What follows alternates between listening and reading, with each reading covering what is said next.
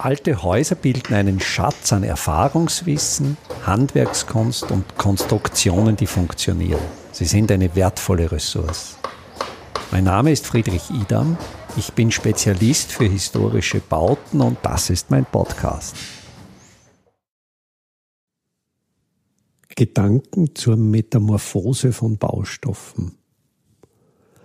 Wenn ich mir das Angebot an Steinzeug-Bodenfliesen ansehe, welche andere Materialien imitieren, bin ich beeindruckt, wie es immer besser gelingt, diese Imitation durchzuführen. Da muss ich dann schon ganz genau schauen, ist das jetzt Holz oder ist das Feinsteinzeug? Es ist nicht nur so, dass jetzt die Farbe des anderen Materials imitiert worden ist. Es ist genauso die Struktur, die Poren, die Spätholzzonen sind in den anderen Werkstoff übertragen und das Imitat wird immer trügerischer. Und ich stelle mir die Frage, was bewirken diese Imitate bei den Menschen, die diese Baustoffe benutzen, die von ihnen umgeben sind? Und ist das ein neues Phänomen? Ist das ein rein wirtschaftliches Phänomen? Oder ist in diesem Phänomen ein viel tieferer Hintergrund verborgen? Ich finde zum Beispiel in gotischen Kirchen Pfeiler, die aus Stein gemauert sind, aber mit Steinfarbe überstrichen sind, deren Mörtelfugen nicht Mörtelfugen sind, sondern die Fugen sind gemalt. Ich finde Möbel aus Holz aus dem 19. Jahrhundert, die aus massiver Fichte getischlert sind, die aber mit einem Anstrich überzogen sind, der Holz imitiert. Also das ist diese Gruppe der Imitate, wo ein an sich schon hochwertiger Werkstoff mit einer vielleicht sogar weniger wertigen Oberfläche überzogen wird, um etwas anderes zu sein. Letztlich ein Baustoff, der sich maskiert. Und dann gibt es natürlich, und da sind sehr frühe Beispiele vorhanden, wie die Goldene Madonna aus Essen aus ottonischer Zeit, wo eine Holzskulptur mit hauchdünnem Goldblech überzogen wird, um eine goldene Figur zu suggerieren. Da ist es für mich eigentlich sehr offenkundig. Es war nicht genügend massives Gold vorhanden und so ist eben die zugrunde liegende Holzskulptur mit Gold überzogen, um diesen Eindruck des Goldes, des massiven Goldes zu erwecken. Aber warum oder die Frage stellt sich, warum überzieht man ein Möbel aus massivem Fichtenholz mit einem gar nicht so wertvollen Anstrich, der dann eine Holztextur imitiert. Und ich glaube, da bilden sich gesellschaftliche Wandlungsprozesse. Ab das offenkundig im 19. Jahrhundert das unbehandelte, das nackte Weichholz als so minderwertig galt, dass es eben einem höheren Niveau entsprach, einer höheren Qualität, wenn man die mit einem Hartholzüberzug, mit einem Anstrich überzog, der Hartholz suggeriert, dass man hier, wenn man an die barocken Möbel denkt, die mit edlen Furnieren, zum Teil sogar Tropenhölzern wie bei den Buhlmöbel überzogen waren und wenn man sich dann die, die bäuerlichen Möbel aus dem etwa 18. Jahrhundert ansieht, wo diese Furniere lediglich durch färbige Anstriche imitiert worden sind. Also es ist dieses dieser Blick in die Oberschicht, mit welchen Materialien umgibt sich die Oberschicht und man versucht durch Imitation dieses Lebensstils seinen eigenen Lebensstil zu erhöhen. Aber wie schaut es jetzt mit diesen äh, Feinsteinzeugimitaten des Holzes aus? Was ist teurer? Da bin ich mir jetzt gar nicht so sicher. Ist die energieintensive Produktion von Feinsteinzeug teurer? Der Quadratmeterpreis wird etwa in derselben Liga spielen zurzeit. Verändert sich am Markt, manches Holz wird wieder teurer. Und da denke ich, ist ein Aspekt der Benutzbarkeit, dass möglicherweise auf den ersten Blick Steinzeug leichter zu pflegen ist, leichter zu reinigen ist, nicht so leicht verschmutzt wie Holz und möglicherweise auch der Aspekt der Fußbodenheizung, dass eine 5 mm starke Feinsteinzeugschicht natürlich mit einer Fußbodenheizung wesentlich schneller zu erwärmen ist als etwa eine zwei oder gar vier Zentimeter massive Holzschicht. Das heißt, es gibt offenkundig die verschiedenen Zugänge, warum man einen Werkstoff maskiert, warum ein Werkstoff eine Metamorphose durchmacht, zumindest an der Oberfläche und anders erscheint, als er ist. Ich stelle mir die Frage, ob ich das will, ob ich mit Objekten umgeben sein möchte, die nicht das zeigen, was sie wirklich sind. Ob mir das Imitat, die Maskierung, das Nicht-Authentische lieber ist als das Authentische. Natürlich, für das Authentische zahle ich einen Preis. Holz, Holzfußböden sind möglicherweise wirklich nicht so leicht zu pflegen wie etwa Feinsteinzeug-Fußböden. Aber Holz hat wiederum ganz andere Eigenschaften, zum Beispiel bezüglich des Wärmeleitverhaltens. Wenn ich mit bloßen Füßen auf Holz stehe, so zieht's mir aus meinen Fußsohlen kaum die Wärme. Ganz anders beim Feinsteinzeug. Da finden ganz andere Wärmeflüsse statt und ich empfinde das Material kälter. Und ich glaube, da tut sich jetzt für mich die Problemzone klarer hervor.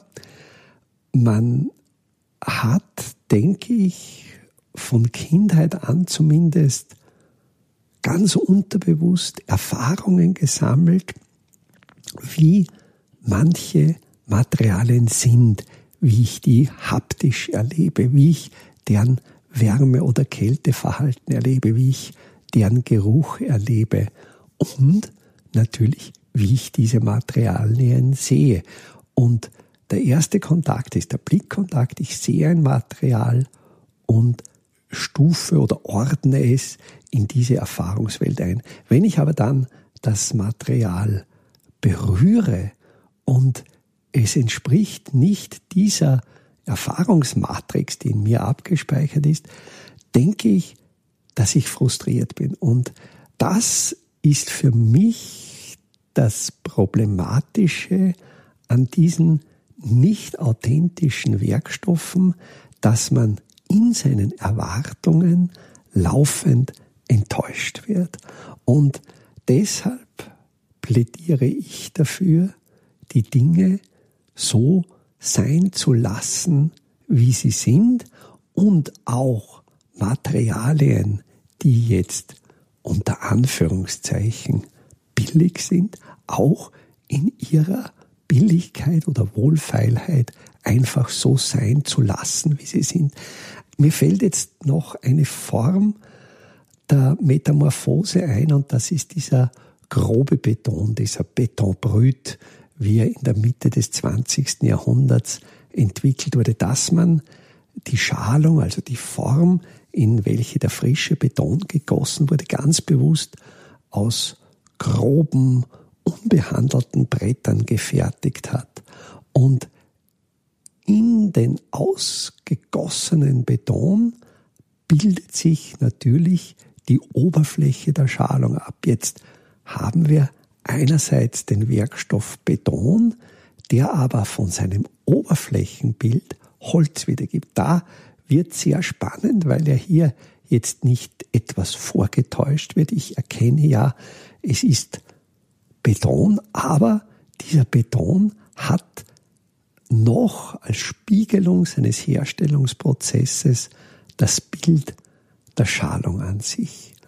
Und diese Form, denke ich, ist durchaus spannend, auch wenn jetzt natürlich gerade diese Betonoberflächen aus der Zeit des Brutalismus zurzeit nicht gerade in Mode sind, denke ich, dass eine solche Oberfläche ein höheres Maß an Authentizität besitzt, vielleicht aber auch, dass sie in meinem Erfahrungsmustern eben negativ besetzt ist, als hart, als kalt, als bedrohlich, aber dass ich es sofort als das erkenne, was es ist. Die Akzeptanz oder Ablehnung von Imitaten und Surrogaten, aber auch von ganz bestimmten Materialien oder der Diskurs Authentizität oder Artefakt oder ist das Artefakt nicht auch authentisch? Das ist ein kultureller Prozess, wo sich im Laufe der Jahrhunderte, im Laufe der geschichtlichen Entwicklungen einfach ganz unterschiedliche Zugänge entwickelt haben. Am Höhepunkt der Industrialisierung in der Mitte des 20. Jahrhunderts wurden natürliche Materialien in handwerklicher Fertigung abgelehnt, wurden als minderwertig empfunden. Da waren die industriell perfekt gefertigten Objekte die wertvollen.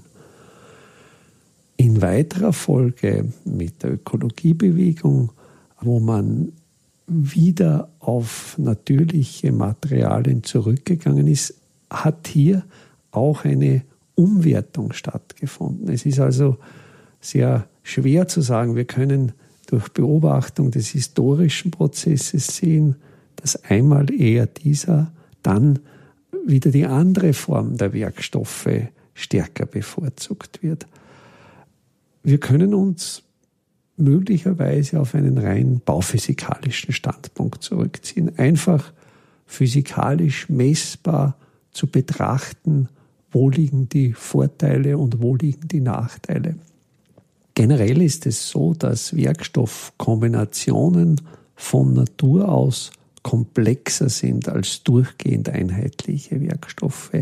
Immer in den Übergangsbereichen unterschiedlicher Werkstoffe kommt es aufgrund der unterschiedlichen Dehnungsverhalten der einzelnen Werkstoffe zu Spannungen, was sehr oft zum Abplatzen, zum Abblättern, zum Auflösen der Schichten führt.